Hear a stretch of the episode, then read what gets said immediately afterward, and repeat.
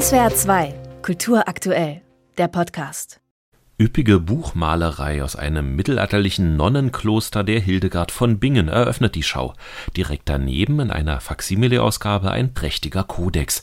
Darin kann man sogar blättern. Am Rand eines Osterbildnisses ungefähr aus dem Jahr 1300 findet sich das miniaturhafte Selbstporträt samt Namenszug.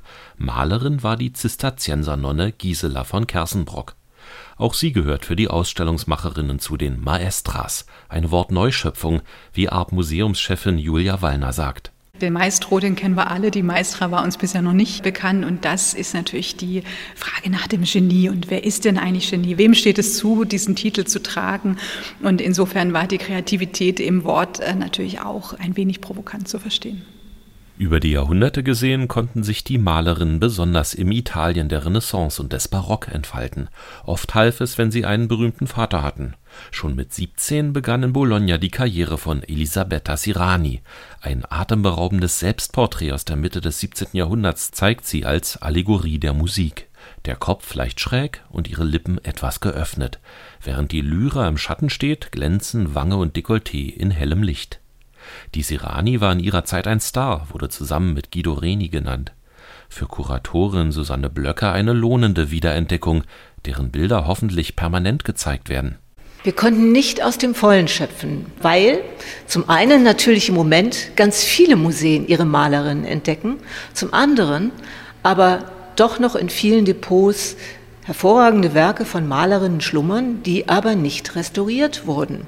Warum wurden sie nicht restauriert? Warum hat man sie beiseite gelassen? Weil sie nicht mehr im Fokus standen, auch wenn sie in ihrer Zeit berühmt waren. Das wollen wir ändern mit solchen Ausstellungen. Thematisch hätten die Malerinnen über die Jahrhunderte hinweg gemalt, was ihnen vor die Staffelei kam, vielleicht mit Ausnahme von Akten. Das galt lange als unschicklich.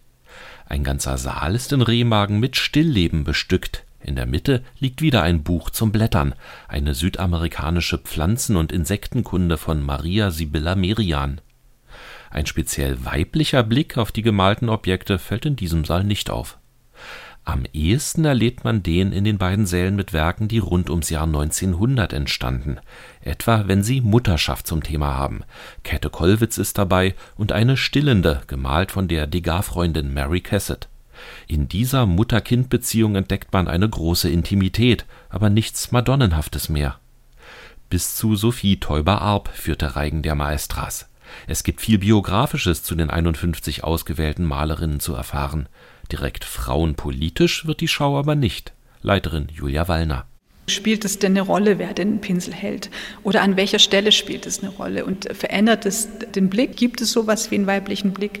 Oder ähm, sagen wir, ähm, Identität spielt eben keine Rolle. Wir wollen äh, gar nicht wissen, wer was erzeugt hat. Und das sind ja Diskussionen, die wir in, in der ganzen gesellschaftlichen Breite führen müssen. Das Artmuseum hat sich diese identitätspolitischen Fragen schon gestellt, beantwortet sie aber bewusst nicht. Was hier glückt, jedes der gezeigten Werke kann aus sich herauswirken. Durch diese 68 Werke der Malerin entsteht ein faszinierendes Gesamtbild von großer Kunst quer durch die Jahrhunderte. SWR 2 Kultur aktuell. Überall, wo es Podcasts gibt.